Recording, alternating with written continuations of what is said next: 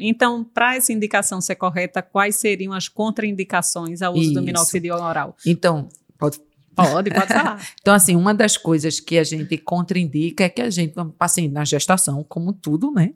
a gente evita, é, né? Gestação. Então, no oral, é, a gente evita na gestação. O que eu vejo é que, às vezes, as pessoas estão querendo engravidar.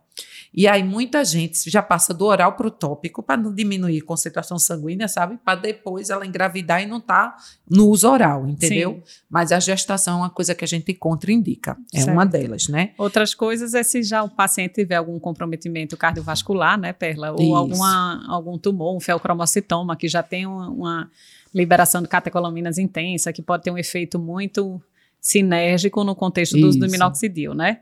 Então, comorbidade cardíaca, hipertensão, Hiper- hipotensão, né, hipotensão. pelo efeito que pode ser maximizado pelo, pelo minoxidil, gestação, Isso. de forma geral, eu acho que é isso é principalmente, né? é. E você costuma também questionar aos pacientes o uso de medicações, o que é que ele faz? Isso Sim. pode ou não influenciar a Sim, nossa sim. prescrição do É, minoxidil oral? como tudo na vida, a gente precisa saber o que ele está tomando, né? Sim. Até porque a gente sabe que as drogas interagem e a gente sabe que, apesar de ser uma, uma droga que a gente usa numa posologia muito baixa, é, quando, quando é usado para antihipertensivo, é 10, 40 miligramas. A gente usa no máximo 5 miligramas. Então a dose é muito pequena, mas a gente sabe que se você usa outro, outro antihipertensivo, pode interagir e isso pode vir a diminuir mais essa pressão, né? Sim. Então a gente tem que ter esse cuidado é, de medicações que ele venha a usar e que podem interagir, que podem é, aumentar os efeitos colaterais por essa interação, né? Então é importante a gente ter esse Já cuidado, pensar. sim.